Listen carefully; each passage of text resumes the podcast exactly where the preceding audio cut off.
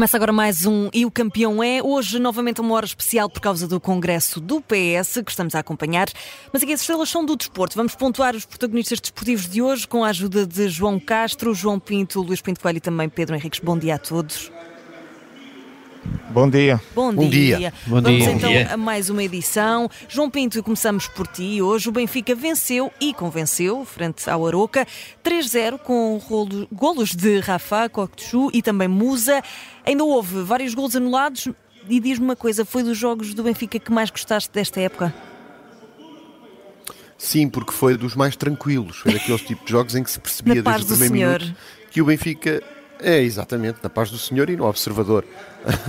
foi, foi, foi realmente relaxante. Foi ali um momento de, de, de alguma tranquilidade e conversa. Hoje não tiveste mas- tomar, mas, ontem não o tiveste tomar os comprimidos do Luís Pinto Coelho, não é? De todo, de todo. Uh, dei comprimidos e vendi alguns. Uh, mas mas foi, foi, é? foi realmente uma. Foi realmente uma, uma, uma tarde, noite muito tranquila, em que o Benfica jogou muito bem e mostrou que está à altura daquilo que pretende. Ou seja, o Benfica, se se julga como um candidato ao título, tem que jogar assim, uh, não dar hipótese na defesa e ser assertivo no ataque. Acho que o Benfica teve muito bem. Há jogadores a crescer, destaco o Cockchu, que realmente faz uh, provavelmente a melhor exibição com a camisola do Benfica, embora tenha tido um erro infantil ali a dar a bola a um homem do Aroca, acaba por arrancar um, um- um belo jogo. E portanto acho que, acho que o Benfica está no bom caminho, uh, vai ter aqui uma série de jogos importantes uh, em janeiro, mas uh, parece chegar a essa fase da época em muito boa forma. Oh, João, e aqui há, há notícias, eh, esta altura, do Jornal Record, que dizem que Benjamin Roll- Rollheiser, será assim? Rollheiser, creio eu. Se disseres eh, com do- confiança, do- é isso, é vai. isso. Va- va- Por acaso o Benfica tudo, tem-nos dado. exatamente, a confiança é tudo, é isso. Sim, tem-nos dado muitos desafios isso. o Benfica ultimamente. Oshnes, Cockchu, agora Rollizer, um bocadinho mais fácil mesmo assim. Estamos a falar de um negócio de 9 milhões, diz o Record há uma hora. Estará fechado este extremo que pode jogar tanto numa ala como noutra, na direita e na esquerda. Parece-te uma, também um- uma peça importante, seria aquilo que o Benfica pode precisar agora para o que resta da época? Não, acho que o Benfica precisa é de promover o Pedro Santos, precisa de promover o Henrique Pereira, precisa de promover o Nuno Félix, eh, jogadores da cantera que eh, têm muita qualidade e podem perfeitamente chegar aqui para esta, esta questão do Rollizer, eh, nós nunca sabemos muito bem o que é que os jogadores valem, depois chegam. Eh, se for um Di Maria é fantástico, se depois for um Schaffer não é assim tão bom, mas eh, pronto, ma- mantém-se este, este género de, de negócios que me parecem sempre um bocado empolados, mas eh, depois eh, dão-me exemplos como o David Luiz e o Enzo Fernandes e eu tenho que aceitar as, as- as evidências. Portanto, não sei, eh, vamos ver o que é que o jogador dá, se vem ou não vem. eh, espero que o Benfica não entre numa, numa nova senda de comprar para emprestar, porque isso são tempos que, que eu não recordo com, com boas memórias. João Castro, ontem tivemos aqui um Benfica, como disse o, o João Pinto, tranquilo, dominador, um Benfica com mais pujança ofensiva, também com um resultado bastante volumoso, 3-0. Ah, daquilo que visto ontem dos encarnados, assusta-te? Eu pergunto isto também porque ontem ah, nas redes sociais e mesmo em conversa com alguns amigos, ah, tinha alguns amigos do Sporting que até já, já estão a dar o campeonato por perdido, mais também numa forma de baixar as expectativas. Mas assusta-te? Eles diziam, por exemplo, "Ah, isto mais tarde ou mais cedo o Benfica acaba por passar para a frente com o que está a jogar. Olha, a mim não me assusta. T- tens que mandar os teus amigos falar comigo.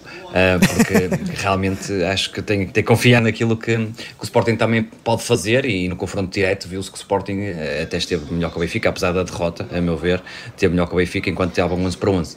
Ah, e portanto, acho que o que pode assustar, se calhar, alguns portugueses é esta capacidade que o Benfica tem de ir ao mercado com muita facilidade.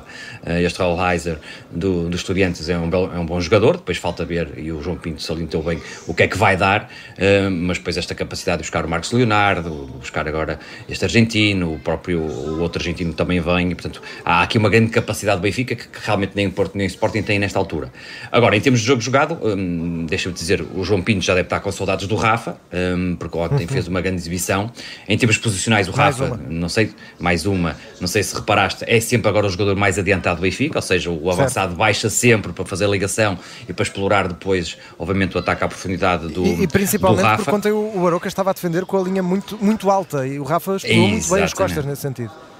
e portanto aí funcionou na plenitude e acho que foi uma o, neste caso o Roger está a trabalhar isso para aproveitar mesmo estas situações, uh, apesar do Oroca ter uma para ter bons jogadores, lá na frente o Cristo, o Mujica, tem realmente bons jogadores, o David Simão no meio campo, obviamente, mas é verdade que o Benfica aproveitou bem e, um, e ganhou com toda a tranquilidade, muito calmo para o João Pinto, muito calmo para os benfiquistas, um, eu acho que ali há um, há um, momento importante do jogo que é o 2 a 0 para o Benfica, nasce logo no início da segunda parte por um mau passo do Mujica uh, e o Benfica na pressão a roubar logo ali a bola e depois faz faz o golo um, e que foi bem validado porque estava realmente em jogo. E portanto acho que aí matou o jogo, 2-0 no início da segunda parte, porque podia ser uma segunda parte até engraçada. E portanto vamos ter aqui um, um campeonato difícil um, entre Sporting, Porto, Benfica, não descartar o Porto e o Braga ontem atrasou-se, uh, mas já lá vamos falar do Braga.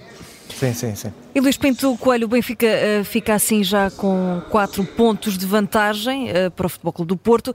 Daquilo que viste ontem dos encarnados, uh, temos que a distância aumente mais?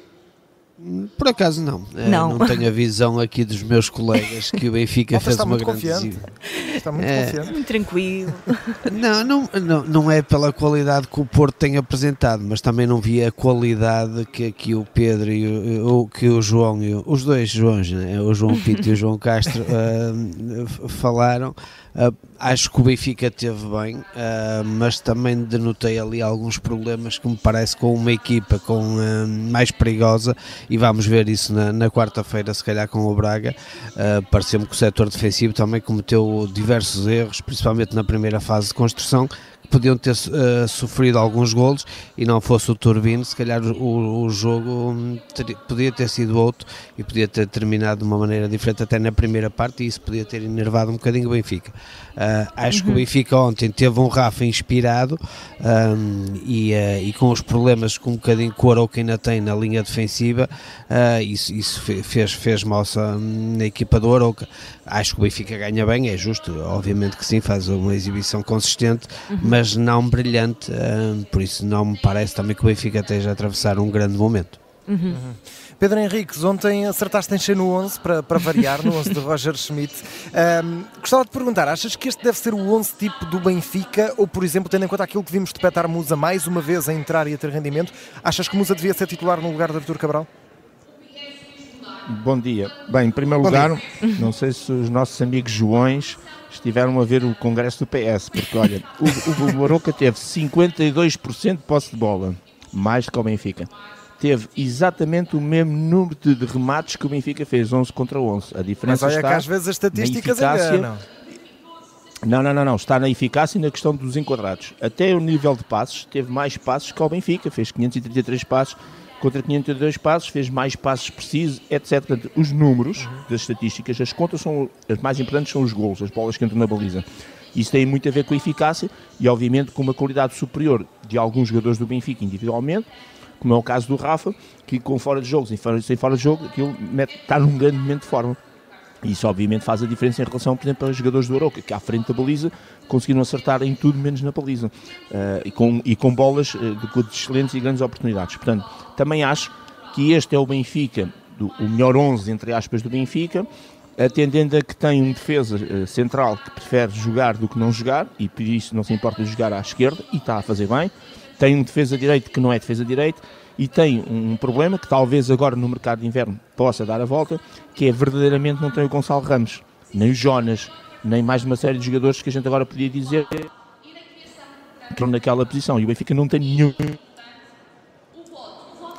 Estamos aqui com dificuldades em ouvir o Pedro Henriques. Uh, já vamos tentar voltar ao nosso áudio árbitro. Uh, estávamos aqui a falar do Benfica ainda, obviamente. Benfica que venceu por 3-0 a formação do Aroca. Já agora podemos já fazer as contas. O Benfica, com este resultado, continua aqui atrás da, da cenoura. Neste caso, a cenourinha chama-se uh, Sporting na liderança do campeonato. Está apenas um ponto. Mantém também esse afastamento para o Futebol Clube Porto e para o Sporting de Braga. Já lá vamos também ao Sporting de Braga. Não sei se neste momento já temos temos novamente o Pedro Henriques disponível. Pedro, não sei se já nos consegues ouvir melhor. Sim, sim, já cá estou. Ah, já agora sim. Já cá está. Eu acho sim, que é o João. Não, sim, é que os Joões estão aqui. A, é o João Castro e o João Pinto que me estão a. Não fui, mas tinha vontade. Não fui, mas. mas... Para, João, para concluir. Exatamente. Só para concluir. Pronto, só eu acho que este é o melhor que, que se calhar no final do mês de janeiro será o partindo do princípio que o Benfica agora neste mercado de inverno acertar contas de pormenores, mas parece mais mercado de verão, porque o Benfica tem dinheiro para isso. Está a calhar não conseguiu fazer, que é ir buscar realmente jogadores para as posições e que possam ser estes jogadores a tomar conta dessas posições. Agora, este Benfica é um Benfica positivo e que para o campeonato português, uh, neste momento, nunca descuidando do Futebol Clube do Porto, que com maiores ou menores dificuldades é sempre candidato a tudo, que poderá discutir uh, com o Sporting o título, porque acho, e já lá vou, aliás vai ser o meu, a minha nota de campeão, tenho a certeza que este Braga, por razões diversas, com esta atitude e com esta mentalidade, não tem hipótese de discutir o Campeonato Nacional. Muito bem, com este resultado, o Benfica fica então com 39 pontos, está a um do Sporting, líder do campeonato, o Futebol do Porto 35, ou seja, o Benfica mantém 4 de. mantém não, aumenta para 4 de distância de vantagem para o Futebol Clube do Porto, já tem 6 de vantagem para o Sporting Clube de Braga, que ontem também perdeu pontos. Uh, um grande jogo, um derby minhoto uh, no estádio da, da Pedreira, no estádio municipal de Braga. 1 um a 1 um foi o resultado, sendo que tivemos um final completamente louco. O Braga podia ter uh, matado jogo, teve ali oportunidades para o fazer, mas aos 98 João Mendes faz um golaço, gol do empate, um pontapé no ar de primeira a fazer o gol do empate ao minuto 98. Ora, vamos também dar destaque a este, este grande jogo e, e começo, começo por ti, Luís Pinto Coelho. Com este resultado, o Futebol Clube do Porto fica com, com, o terceiro lugar a salvo, pelo menos por enquanto, mantém essa vantagem, como, como aqui dissemos. Neste momento, o Sporting de Braga tem, uh, do, está a dois pontos do Futebol Clube do Porto. Um, olhando para aquilo que viste ontem, uh, achas que é uma vantagem segura para este Braga? E pergunto também se já te fizeste sócio do Vitória, porque ontem foi uma, uma excelente prenda que o Vitória te deu. É, festejei, festejei bastante aquele golo pela qualidade do golo e, e por Sim. continuar no terceiro lugar, não é? Uh, mas uh, e, e, até um bocadinho porque o Braga mereceu também, também sofrer aquele golo pela, pela postura nos minutos finais.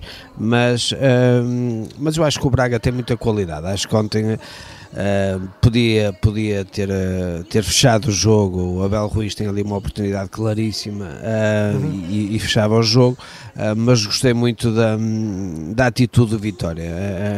um clube que, que atravessa um bom momento, Uh, o Álvaro Pacheco entrou muito bem no clube uh, e, a, e, a, equipa tem qualidade individual, mas depois tem uma alma tremenda uh, e, e, eu acho que, que esta vitória vai, vai fazer um grande campeonato. Vai, acredito que a segunda volta ainda vai ser mais forte deste Vitória, mas também me parece que o Braga tem, eu gosto do Braga, acho que o Braga está bem, Parece-me até, eu diria que, por exemplo, em ataque posicional é a melhor equipa do campeonato. Acho que é, tem muita qualidade no último terço, é por isso também que é o melhor ataque do, do campeonato, mas depois tem ali alguns momentos em termos defensivos, em termos de mentalidade também, que ainda precisa dar o salto, mas é uma equipa que pode ganhar a, a qualquer um. Por exemplo, na quarta-feira estou com muita expectativa de ver Benfica Braga para a taça, porque é um jogo a eliminar e acho que pode ser também mais um belo jogo, mas acredito que o Braga vai vai, vai incomodar ali até ao fim no campeonato os, os chamados três grandes. Uhum.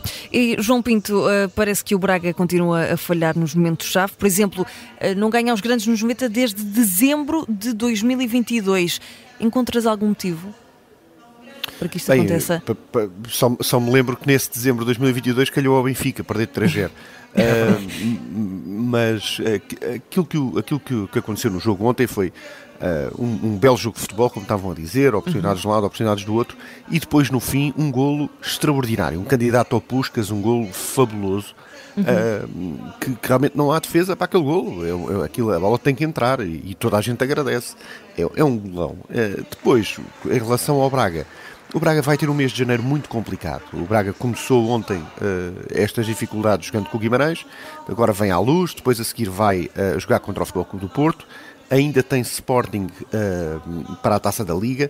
Portanto, é um mês de, de, de, janeiro que vai pôr realmente o Braga muito à prova uh, e ainda por cima durante um mês em que há a Can, não tem uh, dois jogadores, o Niakité e o Borja, se não estou em erro, e tem Banza, um mercado.